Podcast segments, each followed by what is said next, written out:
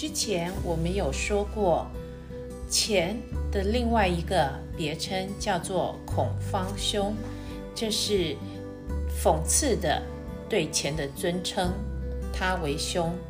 但是在中文里，我们还可以叫钱叫做阿堵物，可是这却是嫌弃钱是一个庸俗的东西。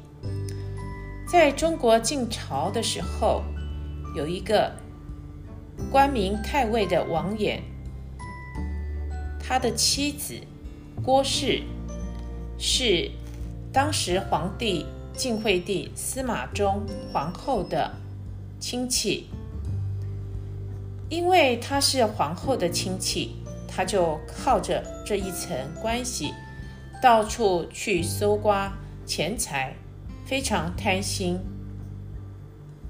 她的丈夫王衍很讨厌她这种贪财的行为，所以连钱都讨厌了，平常都避免说到钱这个字。可是呢，他的妻子郭氏却把这四处搜刮钱财、弄钱当做是他的乐趣。有一天，他为了捉弄王衍，因为王衍不喜欢钱，连钱都不喜欢说到这个字，于是他就故意叫他的婢女在床的四周到处摆满了钱。王衍早晨起来，一看到床下到处都是钱，根本没有办法下床。因为一下床就会碰到钱，就大声叫婢女说：“快把阿堵物搬走！”意思就是说，快把这个东西拿走。